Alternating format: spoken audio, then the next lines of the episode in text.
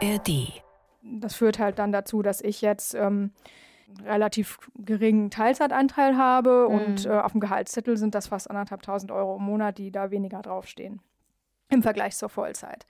Das ist das eine und das andere ist eben die ähm, Versorgungsansprüche, die ich nicht bekomme. Und dafür muss man doch irgendwie eine gute Lösung finden. Tja, Steffi rechnet hier ihre Einkommenslücke aus. Oh je, das macht wahrscheinlich niemand gerne. Und einfach finde ich das auch nicht eigentlich. Genau wie das böse R-Wort Rente. Ihr merkt also, es geht um Finanzen heute, genauer gesagt um Finanzen und Frauen. Die Alltagsfeministinnen. Der Podcast für mehr Gleichberechtigung von RBB Kultur. Und damit Hallo zu dieser Sonderfolge Eure Alltagsfeministinnen. Ich bin Sonja Koppel. Hallo Sonja, ich bin Johanna Friedrich-Zapata, wie gewohnt, wir beide. Aber wir machen kein klassisches Coaching aus meiner Praxis, heute kein Fall aus der Coaching-Praxis. Wir haben Besuch. Wir haben Besuch von Madame Moneypenny Natascha Wegelin. Hallo Natascha, schön, dass du da bist heute. Hi ihr beiden, danke für die Einladung. Wie, wie stehen deine Aktien? Müssen wir gleich zu Beginn wissen, wie viel Geld hast du gerade im Portemonnaie, auf dem Konto, auf dem Rentenzettel? Wenn Frau mit jemandem über Geld sprechen kann, dann doch wohl mit dir. Ja, absolut. Also was wollt ihr denn genau wissen? Wie viel Geld ich gerade im Portemonnaie habe? Ja, oder was zum äh, Beispiel auf deinem Rentenzettel steht. Weil das ist ja auch immer so ein Downer. Naja, ich bin ja selbstständig, ich habe ja keinen Rentenzettel in dem Sinne. Von daher, keine Ahnung, da wird nichts draufstehen, ehrlicherweise. Mhm. Du bist ja also für alle, die dich nicht kennen, Madame Moneypenny, also du bist Gründerin und Geschäftsführerin der Madame Moneypenny GmbH, du bist Bestsellerautorin und Mentorin. Für alle, die dich nicht kennen, was machst du denn noch alles eigentlich? Naja, ich bin auch noch Mama. Zwischendrin habe ich dann noch so einen anderen Vollzeitjob. Äh, dann beschäftige ich mich gerade mit Investitionen in Startups beispielsweise auch. Ähm, das heißt, da bin ich auch gerade ja, dabei, mir ein bisschen was Neues noch mit aufzubauen. Ja, und ansonsten ähm, mache ich aber tatsächlich äh, Vollzeit, hauptsächlich Madame Moneypenny, habe mhm. da meine immer so zwölf Angestellten mit Freelancern, so sind wir so um die 20 Leute, also ein recht großes Team. Mhm. Ähm, ja, ansonsten, was, ich, was mache ich noch, sonst noch so? Äh, BVB-Spiele angucken und mich ärgern. Ähm, aber ja, genau. Wir sprechen ja heute leider nicht über Fußball, können wir aber auch gerne machen. Äh, wir haben dich eingeladen, um eben über Frauen und Finanzen zu sprechen. Und du hast vor einigen Jahren, und das fand ich sehr, sehr spannend, wenn man sich fragt, wie du überhaupt dazu gekommen bist, du hast bei einer schlechten Finanzberatung fast 18.000 Euro verloren. Was hat das damals mit dir gemacht und was hast du daraus vielleicht auch gelernt? Ja, das, das war so mein Aha-Moment, mein Einstieg so ins Thema Finanzen. Ähm, und daraus habe ich eigentlich den Schluss gezogen, dass ich selber machen muss, ehrlicherweise. Also ich habe da den Entschluss gefasst zu sagen, okay, ich möchte nicht von diesen Beraterinnen, in dem Fall war es sogar noch eine Frau, mhm. äh, nicht von diesen Beraterinnen ähm, abhängig sein. Und so dieser Leitsatz, so niemand sind meine Finanzen so wichtig wie mir, ist mir da sehr nochmal in den Sinn gekommen. Hm. Und da habe ich für mich einfach beschlossen, okay, dieses ganze Thema Altersvorsorge und so weiter kann ja eigentlich auch gar nicht so schwer sein. Damals hatte ich schon mal so ganz grob was von ETFs gehört, Börse, Aktien und so weiter, dass man da ja auch ein Vermögen aufbauen kann. Mhm. Und ja, das waren eigentlich so meine Learnings aus der Geschichte, zu sagen, ähm, dann mache ich es halt selber. Und, die Antworten haben halt dann selber. die ganze Madame Moneypenny GmbH begründet im Grunde. Ne? Du hast dann Antworten genau. gefunden und darüber dein Unternehmen gegründet und hast genau. daneben jetzt noch diesen Vollzeitjob Mutter, sagst du. Was hat sich finanziell verändert, seit du Mutter bist? Es ist weniger. Mhm. Es ist weniger auf dem Konto. Äh, was hat sich finanziell geändert? Naja. Oder was ähm, lief vielleicht auch anders als gedacht? Was lief anders als bei deiner Mutter, als sie dich und deine Schwester bekommen hat? So.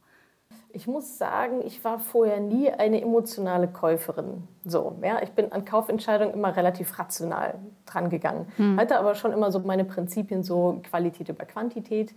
Ähm, wenn ich mir jetzt allerdings angucke, was so, so Kinderklamotten kosten, ja, dass so ein Wollwalk-Anzug 100 Euro kostet. Also ich habe nicht zu 100 Euro im Kleiderschrank. So. Aha, aha. Und der passt dann original, weiß ich nicht, äh, drei von Monate. zwei Wochen bis genau. drei Monate, wenn man Glück hat. Äh, Finde ich, find ich das schon krass. Äh, und da muss ich sagen, ähm, ja, habe ich mir aber auch erlaubt, auch äh, vielleicht hier und da ein bisschen über die Stränge zu schlagen und nicht so super sparsam zu sein, sondern auch die Emotionskäufe zu machen. Mhm. Und äh, nochmal das süße Handtuch und hier und da also, äh, die süße Mütze und auch da Bio und Qualität und so weiter. Das ist mir dann schon auch nochmal wichtig bei dem Sprössling. Ja, ansonsten war das, glaube ich, so dass die größte Umstellung mein Ausgabefall. Ja, aber du hast es vorhin so weggelacht, weil du hast gesagt, ja, schon weniger Geld auf dem Konto. da frage ich mich, siehst du dich eigentlich ähm, auch als Alltagsfeministin? Also siehst du deine Arbeit als politisch an? Weil mit der Finanzberatung richtest du dich ja schon konkret an Frauen, oder? Ja, absolut, äh, definitiv. Ähm, das finde ich ist schon ein politisches Thema, auf jeden Fall. Und gleichzeitig bin ich ja oder ist jede von uns ja so in ihrem eigenen kleinen System, was man sich ja selber bauen kann, ja, so das Familiensystem oder ähm, auch Einkommen in gewisser Art und Weise, Ausgaben und so mhm. weiter. Wie teile ich Care-Arbeit auf?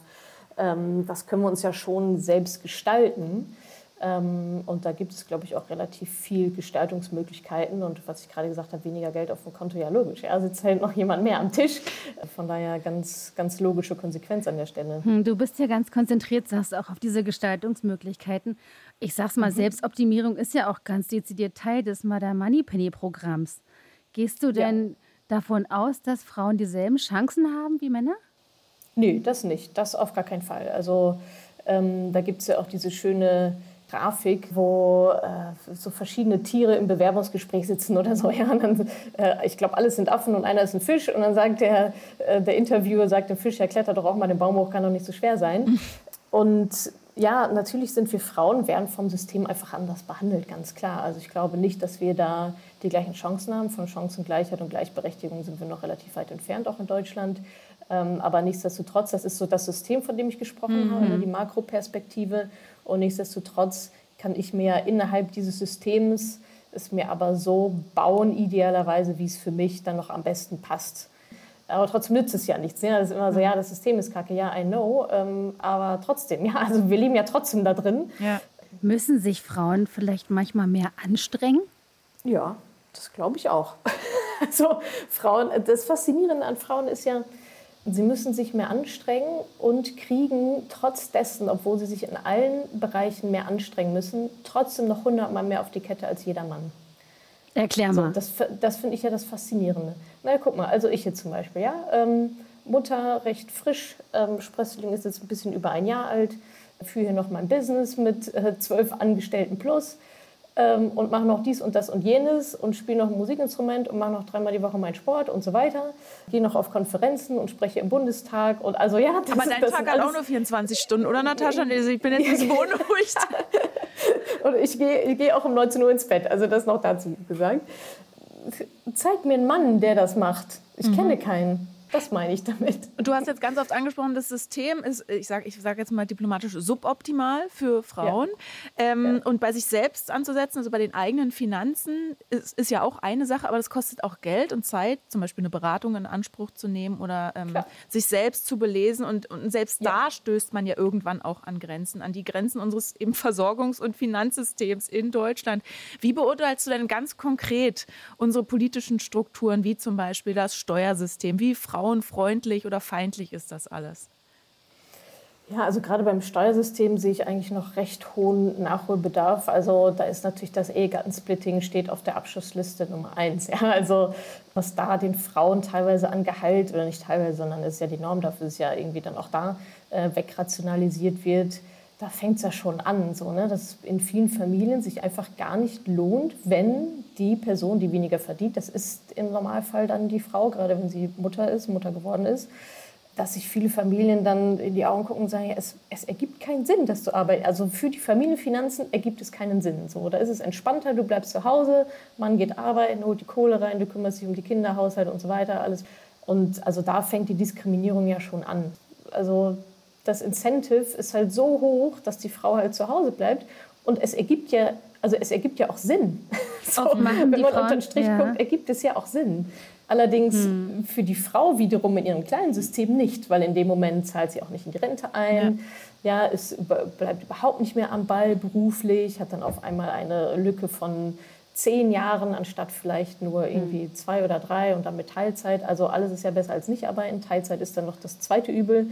Äh, finanziell ist Vollzeitarbeit natürlich das, das Beste, ganz klar. Und gleichzeitig ähm, ist es für viele Frauen oder speziell auch Mütter ähm, fast unmöglich.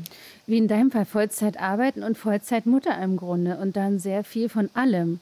Für viele auch von allem zu viel. Wie, wie erlebst du das mhm. denn auch in Bezug auf die Gesundheit? Ich bin ja nur jetzt Therapeutin und bearbeite die ganze Zeit mhm. dieses Thema in Sachen emotionale Gesundheit und die Konsequenzen, die diese Doppelt- und Dreifachbelastung dann für Mütter hat.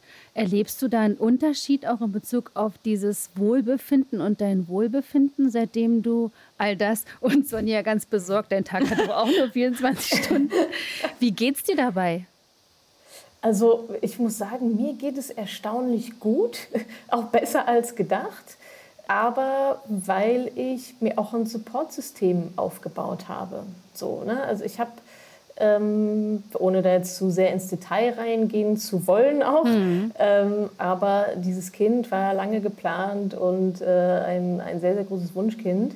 Und von daher habe ich vorher schon viele Strippen auch gezogen. Das war zum Beispiel auch der Grund, warum ich bei Madame Moneypenny überhaupt ein Team aufgebaut habe. Mhm. Weil ich gesagt habe, ich kann es, also, da, also dann kann ich es schon mal gar nicht alleine machen. Das heißt, ich habe die letzten zwei, drei Jahre halt versucht, diese Firma aufzubauen, sodass eben nicht alles auf mir lastet. Ähm, also ohne das ähm, wäre es, glaube ich, nicht möglich. Gerade jetzt wieder, ja, letzte Nacht Kozeritis gehabt, ja, von, von 22 Uhr bis 6 Uhr morgens äh, habe ich heute dementsprechend eigentlich alle Termine abgesagt, außer den. Oh, ähm, Glück gehabt. Aber genau. ähm, ja, ich versuche mir da aber auch so meine Erholungsinseln zu bauen. Ich mache weiterhin meinen Sport, ich mache weiterhin meinen Geigenunterricht, mache weiterhin ja meine Coachings auch, also für mich selber und versuche das irgendwie auch einzupriorisieren, weil ich genau weiß, wenn das auch noch wegfällt, dann steht das alles auf sehr, mhm. sehr, sehr dünnem mhm. Eis. So. Ähm, und da habe ich versucht, sehr, sehr schnell wieder in meine Routinen zu kommen und dass es eben nicht erst so weit kommt, dass ich sage, oh shit, jetzt muss ich mal was wieder für mich tun. Also wir sind ja jetzt schon mittendrin im, im Thema oder in der, bei der Frage, warum Finanzen auch was wirklich alltagsfeministisches sind. Und dein Buch heißt ja, ja wie Frauen ihre Finanzen selbst in die Hand nehmen können. Äh, ja. Geld steht bei Frauen für Freiheit, für Unabhängigkeit, weil kein Geld bedeutet Abhängigkeit, zum Beispiel vom Mann, wie im Fall von Alex, die mal bei Johanna eben im Alltagsfeminismus-Coaching war. Ich kann es mir nicht leisten, auszuziehen mhm. mit meinem Kind zusammen nicht da, wo wir jetzt wohnen und wo er zur Schule geht. Und wie gesagt, es wäre dann halt, weißt du, sanierte Fünfraum-Altbau gegen Einraum-Neubau. Mhm. Ich würde das ja nicht machen müssen, wenn ich einfach 5000 Euro verdienen würde wie er. Warum verdient er denn 5000 Euro? Das ist die gleiche Geschichte wie bei fast allen Frauen, die hier sind, weil er diese Lücke nicht hat. Mhm. Die Erziehungs-Zuhausebleibe-Lücke. Du nennst ja in deinem Buch auch einige Beispiele, ähm, wie, wie Geld und Macht und Zeit zusammenhängen. Kannst du mal, mal einige nennen oder auch eben anders gefragt, warum sind Finanzen Alltagsfeminismus? Der O-Ton, den wir gerade gehört haben, der trifft es ja, der trifft es ja total. Ne? Also mhm. genau das ist halt das Thema. Also ich verdiene nur Geld, wenn ich arbeiten gehe in unserer in unserem Wirtschaftssystem so, ja. Es sei denn, ich baue mein passives Einkommen auf und kriege dann über Aktien und so weiter. Aber da muss ich ja auch erstmal hinkommen. Mhm. So, und wenn ich halt keine Zeit habe, um bezahlt arbeiten zu gehen, weil ich die ganze Zeit unbezahlte Care-Arbeit leiste, ja, genau. dann steht natürlich das halt unterm Strich. Und äh, das ist ein absoluter Fail des Systems. Ähm, und da auch wieder in dem Beispiel, ja, warum verdient er 5000 Euro genau das? Er geht halt weiter arbeiten, er macht weiter Karriere wird demnächst höchstwahrscheinlich auch noch mehr verdienen, ja. Während die äh, Partnerin, gehe ich jetzt mal davon aus, ja, so Mutter, da sitzt und sich denkt, ja, und, und was ist eigentlich mit mir so, mit meiner Karriere und mit meiner, mit meiner Zeit, die ich die ganze Zeit unbezahlt arbeite, um dir den Rücken frei zu halten. So, und ähm, da sind wir wieder bei dem Familiensystem, das kann man auch regeln untereinander. So, äh, das, das gehört meiner Meinung nach auch geregelt und zwar mit Ausgleichszahlungen. So, wenn der 5000 Euro verdient und ich kriege irgendwie nur ein bisschen Elterngeld und lasse dafür erstmal äh, richtig finanziell federn, ja nicht nur im Hier und Jetzt, wo jetzt das Geld fehlt, sondern auch äh, in Bezug auf Rentenansprüche, in Bezug auf meine private Vorsorge, in Bezug auf Karriere sowieso, dann gehören halt ein paar hundert oder tausend Euro auf mein Konto von den fünf. Mhm. So, ähm, da wäre jetzt nochmal interessant zu wissen, teilen die sich denn auch noch die Ausgaben und so weiter. Ne? Also viele verpassen den Moment zu sagen, Leute, jetzt wird alles anders. Wir müssen, wir brauchen eine neue Struktur. So, und wenn vorher beide Geld verdient haben und es wurden sich die Kosten geteilt wie Miete und so weiter, dann muss das angepasst werden. Der Worst Case ist, dass alles so weiterläuft wie vorher. Auch die Frau in dem Fall äh, zahlt dann auf einmal noch die Hälfte der Miete oder sonst irgendwas von dem Elterngeld, von dem spärlichen Elterngeld, was auch einfach nur lächerlich ist. Und äh, ja, unterm Strich steht dann halt genau das. So, und das meine ich mit System außen, ja, Elterngeld, it is what it is. Mhm. System innen, äh, übrigens, äh, meine Rentenlücke wird dadurch nicht kleiner. Eigentlich müsste ich 500 Euro dafür einzahlen, die zu schließen. Mhm. Kann ich aber nicht. Ich kann gerade nur 150 Euro einzahlen, also kriege ich die Differenz bitte von dir. Plus noch XY, weil, ne? Also da könnte man jetzt eine ganze Liste aufmachen. Wann hast ähm, du dieses Gespräch, Gespräch geführt? Zu welchem Zeitpunkt? ähm, das, also ich möchte ungern von mir sprechen, weil es bei mir ein spezieller Fall ist. Ja. Ähm, aber das Gespräch gehört geführt, sobald die Familienplanung äh, ansteht. Also sobald klar ist, wir möchten uns auch eine Zukunft gemeinsam gestalten. Ja? Also das ist, also ich bin ja auch Fan davon, bei dem, ich sag mal, erstens vielleicht bei dem dritten Date mal über Finanzen zu sprechen. so, ja, das klingt ja immer so ganz unromantisch, aber ja, natürlich wird das abgeklappert. Ähm, das ist doch irgendwie ganz logisch, ja, ob man da irgendwie auch so auf, auf Augenhöhe ist oder mhm. zumindest so in die gleiche Richtung blickt. Also das Gespräch ist fällig, sobald man zusammenzieht. Wie strukturieren wir denn jetzt die Finanzen? Wer zahlt eigentlich wie viel Miete und so weiter? Und dann natürlich der ganz große Einschnitt, wenn ein Kind ins Haus steht. Und glücklicherweise ist man ja auch neun Monate schwanger im besten Fall, sodass man da ja auch noch einiges regeln kann. Ganz oft höre ich auch, ja, aber hm, es kam also plötzlich so, naja, eigentlich kommt ein Kind nicht so, nicht so super plötzlich.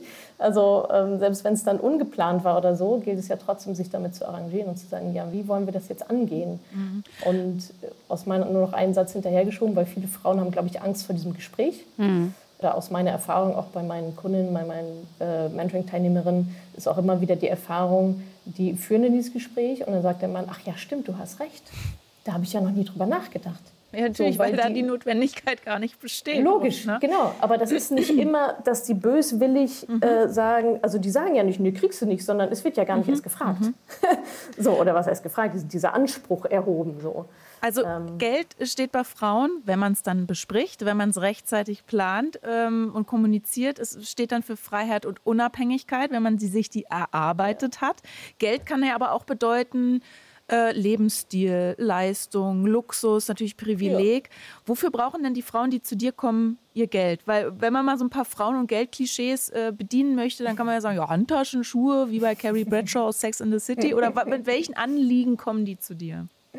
Also das, was die Frauen eint, die zu mir kommen, so ist ja auch das ganze Programm aufgebaut. Da geht es halt um langfristigen Vermögensaufbau. Also da geht es um finanzielle Sicherheit. Mhm. Da geht es nicht, ich will das Jetlet live äh, auf Bali, mhm. sondern da geht es darum, ich möchte finanzielle Sicherheit für mich und meine Familie. Punkt. Die wollen die Rentenlücke schließen, die wollen langfristig an der Börse investieren, um diese Rentenlücke zu schließen. Mhm. Äh, Geld für ihre Kinder anlegen und so weiter. Also da geht es jetzt nicht darum. Äh, Basics. Äh, ja, total. Also auch wirklich das, was auch jede Frau machen muss. Ja, mhm. es braucht nicht jede Frau irgendwie die tolle Designer-Handtasche, aber jede Frau braucht einfach ein Vermögen, damit sie ganz plakativ später nicht in der Altersarmut landet. Also darüber reden wir ja. Ne? Das ja. ist jetzt nicht irgendwie nice to have, gucke ich mal, wann ich Zeit dafür habe, sondern eigentlich ist es schon zu spät. Also na, besser dann jetzt noch. Und ich glaube, die meisten Frauen wissen das auch, aber die, ja. viele Frauen denken auch, naja, ich kann nicht mit Geld oder ich weiß nicht oder ich will nicht. Ähm, ja. Oder es wird einem quasi von außen suggeriert. Also mir wurde auch schon mal ein Satz von einem Chef gesagt, den habe ich ja schon öfter zitiert, weil Schocker für mich äh, in einer Verhandlungssituation, für eine Frau verhandelst du gar nicht schlecht. Subtext, oh. Frauen können normalerweise nicht verhandeln, Frauen können nicht mit Geld umgehen. Welche sexistischen Klischees begegnen dir so in deinen Beratungssituationen? Was ist es dir schon so untergekommen? Also bei mir ist ja wirklich der Klassiker, dass ein Pärchen im Beratungsgespräch bei einer Bank sitzt oder einer Versicherung und es wird nur der Mann angesprochen. Mhm. Oder eine Frau geht alleine zum Bankberater und wird erstmal gefragt, hm, wo ist denn Ihr Mann? Und kommt ja, da noch ja jemand? Hatte ich schon mal beim Autokaufen. Aber gesagt, jung, meine ja. Frau kommt morgen. Ah, die ist, ja, sehr gut, stimmt. Es ist der Knaller. Also immer noch, ne? Das sind jetzt nicht Geschichten von meiner Oma oder mhm, so, mhm. sondern das, das, ist heutzutage halt immer noch so. Oder dass dann Schriftverkehr äh, obwohl das Konto auf, äh, obwohl Ansprechpartner ganz klar die Frau äh, genannt wurde, dann geht der Schriftverkehr aber nur an den Mann und so weiter. Ne? Also es ist Also gerade was mit Versicherungen, Banken und so weiter zu tun hat, das ist, geht alles immer an den Mann. Was, was meinst Steuererklärung ja ähnlich, ne? Steuererklärung ja. ist ja immer Ehemann, so, also Hauptverdiener und dann als zweites dann Ehefrau. So, was bringt die denn auch noch mit? Mhm. so was, was meinst du, woran das liegt? Weil ich meine, in Deutschland können Frauen erst seit 1958 selbstbestimmt ja. ein Konto eröffnen und über Geld verfügen. Vorher brauchte man dazu den Mann oder Ehemann. Heute müssten wir doch eigentlich weiter sein, aber anscheinend sind wir immer noch nicht fertig. Warum? Ja, ich glaube, das kommt von zwei Seiten. Also einmal, wenn ich mir diese Frau vorstelle, da im Bankgespräch, dann hat sie ja erstmal schon mal alles richtig gemacht. Zum Beispiel, dass sie allein hingegangen ist. Dann sagt sie, ja, hier, jetzt bin ich, jetzt können wir ja. äh, miteinander sprechen. Und das heißt, das wird dann aber vom Bankberater komplett drauf projiziert, zu sagen, ja, Moment mal, also mit Ihnen, ne, es ist halt einfach top-down, das ist ein Machtgefälle, was da auf, ja, das wird nicht aufgestellt, das wird erhalten. Genau das Gleiche in Beziehungen auch, also diesen O-Ton, den wir vorhin gehört haben, ja, wenn der Mann dann irgendwie sagt, ach nö, pff, eigentlich finde ich das irgendwie auch ganz geil, dass ich hier schön am Hebel sitze und ein bisschen mehr die Macht habe. Ne, kann ja auch bedrohlich wirken für die Männer, die immer schön äh, das Geld haben und damit auch die Macht und die Fäden ziehen. Also von daher kämpfen wir da ja nicht nur gegen uns selbst sozusagen, unsere eigenen Glaubenssätze und wir können das nicht und ich bin zu doof dafür und Finanzen sind doch Männersache und so weiter, sondern eben auch ja, gegen Vorurteile und vielleicht auch ja, ich sag mal, Kräfte, die jetzt kein großes Anliegen haben, Frauen dazu empowern. Deswegen müssen ja, wir das halt selber machen. Vorurteile oder, das, oder Glaubenssätze sind ja die eine Sache, aber es gibt ja auch Fakten, ja. die haben schon angesprochen, da sprechen sie auch immer an, diese ganzen Gaps. Ja, also große Lücken, ja, zum Beispiel der genau. Gender Investment Gap, also Frauen am Kapitalmarkt äh, agieren zurückhaltender, bringen sich vielfach damit um ihre Renditen. Das liegt vielleicht auch, das ist wieder ein anderer Gap, am Gender Wealth Gap. Also Einkommen und Vermögen sind zwischen den Geschlechtern ungleich verteilt. Weltweit verdienen Frauen durchschnittlich rund 23 Prozent weniger als Männer. Was kann man denn gegen diese ganzen Gaps tun? Also das ist diese Lifetime Earnings Gap. Da geht es darum, wie viel Männer und Frauen verdienen, also gar nicht mal anlegen, sondern verdienen mhm. in ihrer Erwerbstätigkeit. Und ich meine, da ist ein Unterschied von, ich glaube, knapp so um die 700.000 Euro oder so zwischen Männern und Frauen, was ja schon, also sagt ja schon alles. Mhm. Ja, total. Müsste es da nicht, ähm, auch mit der Reichweite, die du mitbringst und all das, ist es dann nicht genau richtig, auch nochmal genau diese politische Dimension immer auch mitzudenken und den Frauen nicht noch ein weiteres Mal das Gefühl zu geben, ach, steh doch einfach noch ein bisschen früher auf und wir kriegen das alles besser hin, wenn wir wollen, so, ja. Da komme ich richtig an meine Grenzen gerade. Es ist ein Dilemma. Definitiv. Also es ist ein totales Dilemma, weil aber so eine richtig andere Chance haben wir ja leider nicht. Ne? Also äh, in der Politik tut sich ja leider auch herzlich wenig. Und daher komme ich ja auch, wir hm. müssen es halt irgendwie selber, selber machen, heißt ja auch nicht alleine machen. Ne? Also ich sage jetzt auch nicht, ihr müsst jetzt hier 200 Bücher lesen und äh, euch irgendwelche Excel-Tabellen zurechtschrubben und so weiter. Also das ist ja auch der Grund, warum ich das ja mache, was ich mache. Ne? Weil ich mhm. bin durch diesen Prozess durchgegangen und es war, es war alles andere als lustig.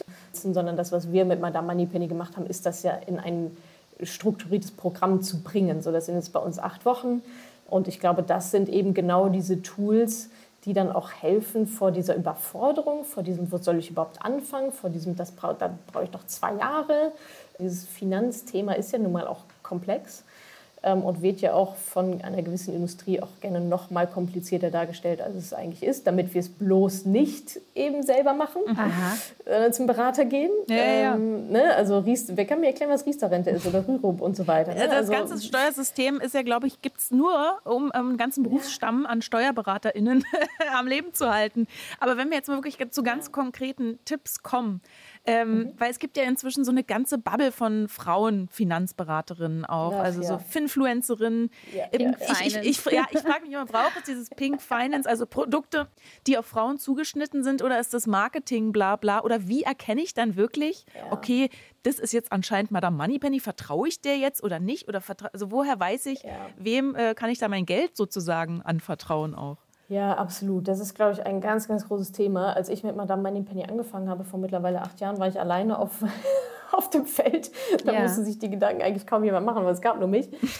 Also hm. was jetzt alles irgendwie finanzielle Unabhängigkeit für Frauen steht ja überall drauf. Und gerade letztens hat mir eine bei Instagram geschrieben, sie hätte da jetzt irgendwie so ein Programm sich irgendwie angeguckt und auch schon fast gekauft und so. Ich so, ja, okay, schick mal rüber. Und dann gucke ich ins Impressum Und dann äh, steht da äh, ein gewisser Paragraph und da steht dann auch Versicherungsmaklerin. Mhm. Also das war eben nicht ein Programm im Sinne von unabhängig, äh, sondern unabhängig, mhm. sondern am Ende des Tages finanzielle Unabhängigkeit für Frauen. Aber ich verkaufte die Versicherung und bekomme davon eine Provision. So, ne? Mhm. Also Businessmodell natürlich sehr schlau. Ich verkaufe vorhin ein Programm, B2C bekomme Geld mhm. und hintenrum dann noch Versicherungen. B2B bekommen dann nochmal Geld von den Versicherungen. Das ist natürlich äh, ja, top-notch. Also Glückwunsch zu dem Geschäftsmodell.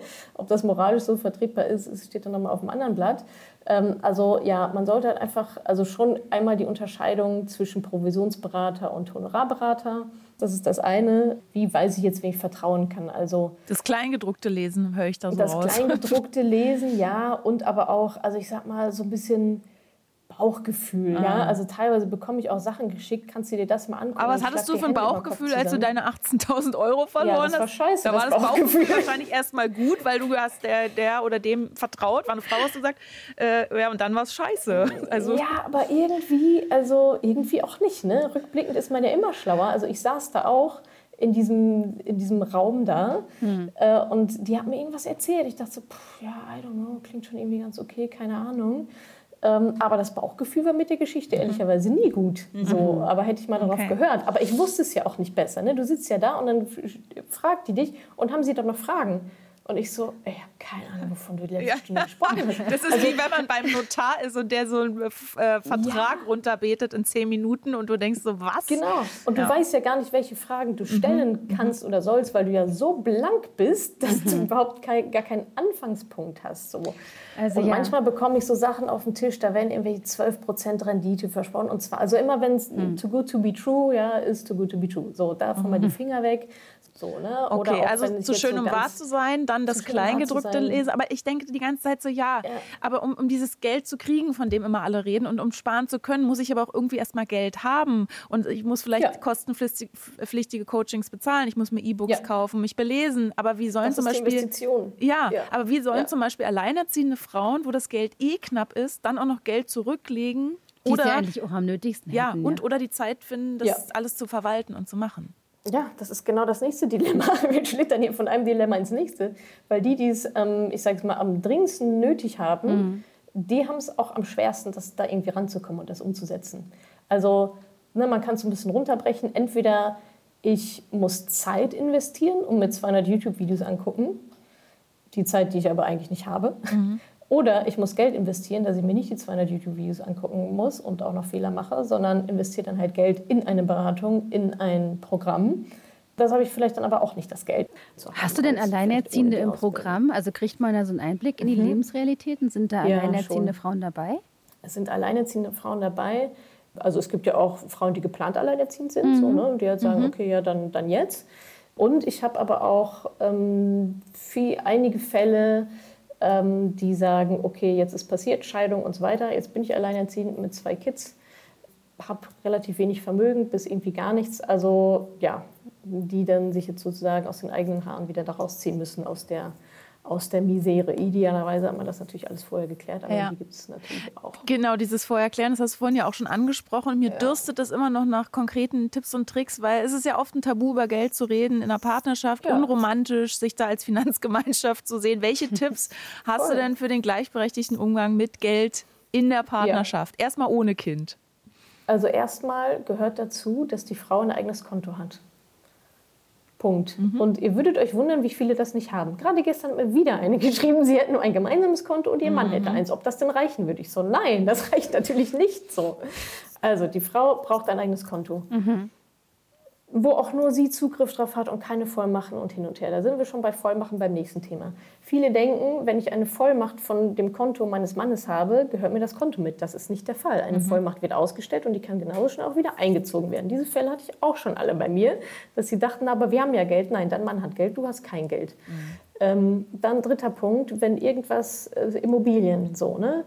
steht da auch mein Name mit im Grundbuch. Ganz oft auch der Fall, dass die Immobilie dem Mann gehört. So, und die Frauen denken, es wäre die gemeinsame Immobilie, ist es aber nicht. Also Credo, nur wo mein Name drauf steht, gehört auch mir. So, alles andere ist nicht meins. Punkt. Mhm. Ähm, dann Drei-Konten-Modell. Ähm, jetzt mal ganz pragmatisch. Also Beide sie Gehälter, hat eins, er hat eins und ein Gemeinschaftskonto. Ein gemeinsames. Mhm. Beide Gehälter gehen auf das gemeinsame Konto. dann werden alle Ausgaben, die die Gemeinschaft betreffen, abgezogen. Miete hm, und so weiter. Von diesen komplett beiden Gehältern. Dann wird das, was übrig bleibt, in Anführungsstrichen, ähm, wieder aufgeteilt auf die beiden individuellen Konten. Und da muss man sich eine Verteilung überlegen. Ist es 50-50, ist es 70-30, je nach Lebenssituation. So, ne? Und so kann übrigens auch ein Ausgleich geschehen, wenn der Mann weiter arbeiten geht und die Frau nicht, weil sie zu Hause bleibt. So, dann kann die Verteilung trotzdem 50-50 sein oder sogar 80-20 zugunsten der Frau. Du hast die private Rentenversicherung schon angesprochen eingangs, für die dann zum Beispiel er im klassischen Fall ähm, aufkommen sollte. Was sollte für diese fürsorgende Person äh, dann noch gelten in Sachen Finanzen? Hast du da noch weitere Tipps? Also da gibt es halt verschiedene Möglichkeiten. Entweder es wandert Cash von links nach rechts, das ist eigentlich meine Lieblingsmöglichkeit. Hat aber auch so, so. ein bisschen was von ähm, Herdprämie, oder? Frage ich jetzt mal ganz kritisch. Ja, klar. Also Herdprämie, was, was so im Sinne von, du, ich bezahle dich, damit du zu Hause bleibst? So was. Mhm. Also mhm. wer hat denn da die, ähm, die Entscheidungsgewalt oder wie kann das gut aussehen? Wie, wie, wie, wie, ja. wie würde das aussehen? Also wenn dann er, dessen Name ja immer noch auf dem Konto steht, da Geld rüber schiebt? Genau, ja, so mehr ist es dann eigentlich nicht. Ne? Also mhm. man muss halt ausrechnen, wie viel geht mir denn halt flöten, dadurch, dass ich jetzt nicht arbeiten gehe. Da kommt eine Zahl raus. Ähm, und dann geht es darum, wie bekommen wir das jetzt gemeinsam kompensiert. Ähm, das heißt, es könnte dann eine Ausgleichszahlung geben oder man teilt die Kosten nochmal komplett anders auf. Aber mein Favorit ist mhm. ehrlicherweise Überweisung von A nach B und dann kann ich damit machen, was ich will. Man darf ähm, sich nicht trennen. Man darf nicht, äh, nicht plötzlich entscheiden, nicht mehr beieinander bleiben zu wollen. Warum? Weil es doch auch dann eine emotionale Abhängigkeit beziehungsweise überhaupt eine Abhängigkeit gibt, wenn es so bleibt, dass auf sein Konto diese 5000 Euro, wenn wir jetzt mal an Alex denken, äh, ja. eingezahlt werden und ich lasse mich jetzt im Fall von Alex auszahlen, dann kann es ja eigentlich nicht zur Trennung kommen.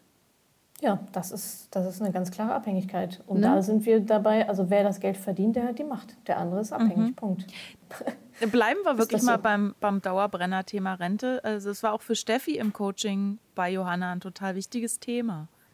Mein Verdienstausfall durch die Teilzeit, das muss geregelt werden. Gut. Ja. Und auch die Rentenansprüche, also die Pensionsansprüche, die mhm. ich nicht.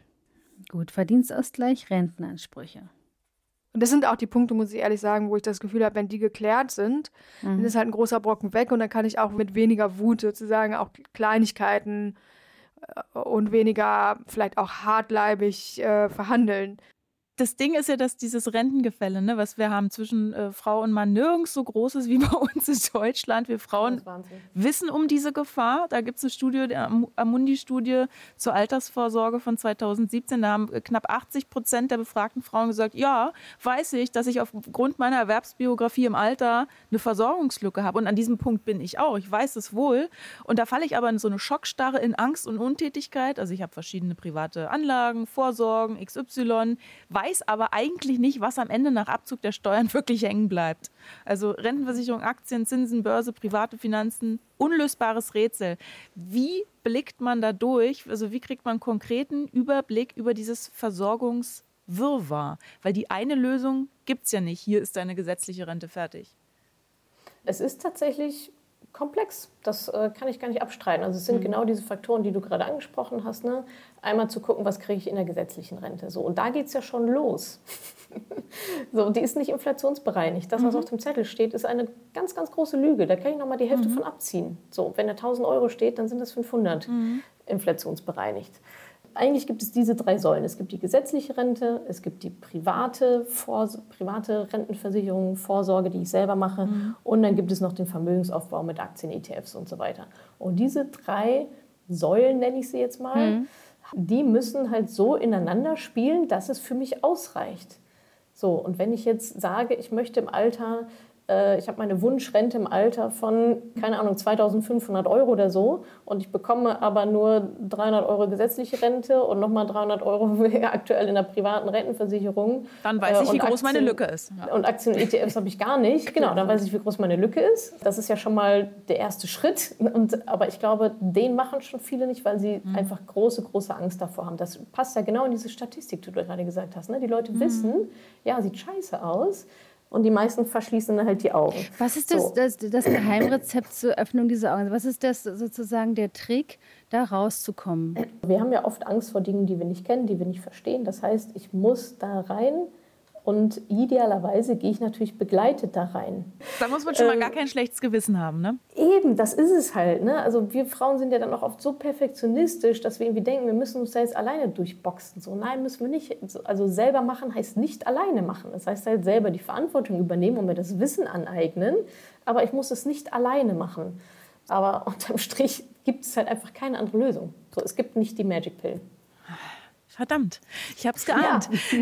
Also ich habe ja. die ganze Zeit ganz viele so Tabs im Kopf und frage mich, wie können wir denn auch natürlich äh, selbstsensibel da rangehen und schauen, ich habe eine Selbstverantwortung, aber nicht das Ganze, was ja auch dann, Lindner ruht sich aus, die haben das Gefühl, ist ja super, ja. wenn sich mal der Moneypenny darum kümmert, dass sich alle um ihre Finanzen kümmern, muss ich nichts muss ich nichts initiieren hier, ist ja toll. Ähm, genau, ja. ich habe das Gefühl, dieses ganze Care, dieser Care Gap ist ja Ursache vieler Gender Gaps, über die wir hier die ganze Zeit reden, ne? Absolut. Also ich ähm. denke auch, dass diese Care Gap, da liegt eigentlich der Hund begraben. Also Pay Gap und Care Gap. Ich glaube, wenn die Kinder ins Haus stehen mit so Mitte 30, ist die Gender Care Gap bei über 100 Prozent. Das sind etliche Stunden am Tag, die halt Frauen unbezahlt mehr arbeiten als Männer auf der einen Seite muss natürlich auch jemand arbeiten gehen, um die Kohle um Ja, das Kohle Problem ist ja, dass ne? in der also Generation dann die Fürsorgearbeit eben nicht ähm, von Männern ja. mehr übernommen wird. Ja. Es sind Frauen, die dann insgesamt viel mehr Stunden arbeiten. Ja. Also du sagst genau. es selber. Hm, haben wir wirklich absolut. ein Erkenntnisproblem? Nee, ich glaube nicht, wir haben ein Erkenntnisproblem, wir haben ein Umsetzungsproblem. so, vielleicht Entscheidungs- und Umsetzungsproblem. Ich glaube, die Erkenntnis sollte mal so langsam äh, angekommen sein bei allen. Glaubst du, ähm, dass das deiner Community bewusst ist mit diesem Care Gap? Meiner Community? Mhm. Ja, auf jeden Fall. Das kriegen ja jeden Tag von mir vorgehalten. Mhm. also da, da sorge ich schon dafür. Also ganz groß, also eigentlich mein Hauptjob ist ja eigentlich äh, bewusst machen, ne? Also mhm. Education, so den Leuten sagen, ey, es, es brennt Lichterloh. Ja, also ich glaube auch der große Domino, der halt ähm, sozusagen, der da einiges ändern würde, ist auf jeden Fall die, die Care-Arbeit, dass die vernünftig aufgeteilt wird. Und da gibt es ja auch die Beispiele. Ne? Also mhm. zum Beispiel die äh, Kollegen von mir, von den Beziehungsinvestorinnen, so heißen die, mhm. sind auch auf Instagram und so weiter überall vertreten. Äh, die haben da ganz tolle Tipps. Und die beiden leben das auch vor. Also mhm. die sind, die machen 50-50 äh, und das ist übrigens auch eines der Beispiele, wo sie eigentlich überall bei den Banken eingetragen ist und er bekommt die ganze Zeit den Brief von den Banken. Er ist als Ansprechpartner bei der mhm. Kita hinterlegt und die Kita ruft aber immer die Mama an, wenn was ist. Genau. Also das ist so, äh, so plakativ. So aber ein Erkenntnisproblem, was so breit gefächert werden müsste. Ne? So eine Art riesige Aufklärungskampagne schwebt mir gerade vor. Ja, aber auch da habt ihr auch die Statistik genannt, die Frauen wissen das. Mhm. Also eigentlich, die, die wissen es schon. Die, die bei der Kita arbeiten nicht. genau. Deswegen vielleicht passt vielleicht auch so. Die Ressourcen. Ja, die Ressourcen oder auch eins deiner Fazits äh, im Buch ist ja auch einfach anfangen. Du schreibst, damit ist nicht gemeint, ja. dass du direkt morgen deine Rentenversicherung kündigen oder dein Gespartes in Aktien anlegen sollst. Punkt, Punkt, Punkt. Sondern, Natascha, wie fangen wir denn einfach an? Weil so einfach ist es ja nicht, haben wir heute gelernt. Also der, der einfachste Anfang ist bei mir selber. Bei mir selber zu, Einnahmen und Ausgaben zu optimieren. Das ist so das Erste, was ich mal machen sollte, meine Einnahmen und Ausgaben irgendwie anzuschauen. Da kann man auch noch ein Familienhaushaltsbuch mal führen und sagen, na, was geben wir eigentlich an Familie so aus. Da mache ich eine Vermögensaufstellung, Schulden gegenüber dem, was ich so habe. So, und wenn ich da aber erstmal meinen Stand habe und vielleicht sehe, ach guck mal, da kann ich noch ein paar Abos rausschmeißen oder oh, so viel kostet unser Auto eigentlich, können wir nicht auch ein kleineres. Ne, also dann geht es ja darum, daraus dann Schlüsse zu ziehen. Und dann ja eben in Taten umzusetzen, anzufangen. Und genau. das ist genau. etwas, was auch unsere Hörerin Nora offenbar total beherzigt. Bei, bei Nora haben wir schon den Eindruck, sie ist ein heimliches ähm, Redaktionsmitglied. Sie schickt uns ähm, regelmäßig spannende Sprachnachrichten. so auch eine, die einen Finanzstammtisch betrifft.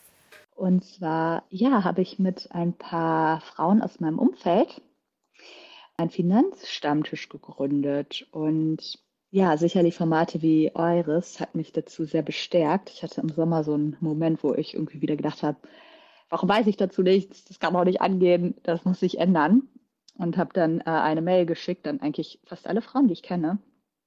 Und da haben sich ziemlich viele drauf gemeldet Und das war schon auch sehr berührend zu merken, wie ähnlich uns allen das da geht. Also was da teilweise auch für ähm, Emotionen geteilt werden rund um Geld und wie viel Geld darf ich und wie steht mir zu. Genau, was braucht es dafür, damit das mehr wieder äh, auch in weibliche Hand oder auch überhaupt in unser Bewusstsein kommt. Ja, Wahnsinn. Ja, Natascha, bist du bald arbeitslos. also ist schon so viel Bewusstsein vorhanden, oder? Ja, Die Leute treffen doch. sich. Ich hoffe doch. Ich sage ja immer, ich arbeite ja an meiner eigenen Abschaffung. Ja? Daran, daran sehe ich, dass ich einen guten, einen guten Purpose verfolge. Wenn es mich nicht mehr gibt, ist das Ziel erreicht. Das war Madame Moneypenny, aka Natascha Wegelin. Ihr Buch heißt Wie Frauen ihre Finanzen selbst in die Hand nehmen können. Das verlinken wir euch selbstverständlich in Ach, den Show Notes. Das ist so traurig. Ich habe noch so viele Fragen. Wie kann man den jetzt anlegen, dass es jetzt auch im Sinne der, der, der Gleichberechtigung und so weiter. Na gut. Natascha, vielen, vielen Dank für deine Zeit. Ja, sehr, sehr gerne. Hat Spaß gemacht. Herzlichen wir denken, Dank. Beim nächsten euch. Rentenbescheid denken wir wieder an dich. Oh ja, bitte, unbedingt. Bis bald. Schöne positive Assoziation. Ja. Alles Gute für dich. Danke euch. Tschüss. Ciao, ciao. Tschüssi. Wunderbar. Ciao. Also richtig gut, dass wir jetzt die Gelegenheit hatten, mal mit der Finanzfrau darüber zu sprechen. Kommt mal wieder Woche. eine Sonderfolge, aber nächste Woche wieder ein normales Coaching, ne? Genau, da geht es weiter mit Mandy, die sich bewusst gegen Kinder entschieden hat. Sie erzählt, was für ein langer Weg das war, sich darüber klar zu werden und dann auch dazu zu stehen, vor allem, weil sie sehr aktiv in einer christlichen Gemeinde ist, wo Mutterschaft ganz groß geschrieben wird. Wir bedanken uns an dieser Stelle fürs Zuhören. Wir freuen uns aber auch immer, wenn ihr uns weiterempfehlt. Freunden, Freundinnen sagt, guck mal hier dieser Podcast. Heute haben die über Geld gequatscht. Nächstes Jahr, äh, nächstes Jahr, nächste Woche geht es um Kinder oder auch nicht Kinder. Ähm, dann empfehlt uns gerne weiter, abonniert uns. Man findet uns in der ARD Audiothek und überall, überall da, wo es Podcasts gibt. ich freue mich auf nächste Woche. Tschüss. Tschüss. Die Alltagsfeministinnen. Der Podcast für mehr Gleichberechtigung. Eine Produktion von RBB Kultur für die ARD. Mit Sonja Koppitz und Johanna Fröhlich-Zapata. Redaktion Franziska Walser und Romy Sigmüller. Sounddesign Patrick Zahn und Kevin Kastens. Aufnahme und Mischung Christine Schöniger. Alle Folgen gibt's kostenlos in der ARD Audiothek und überall, wo es Podcasts gibt.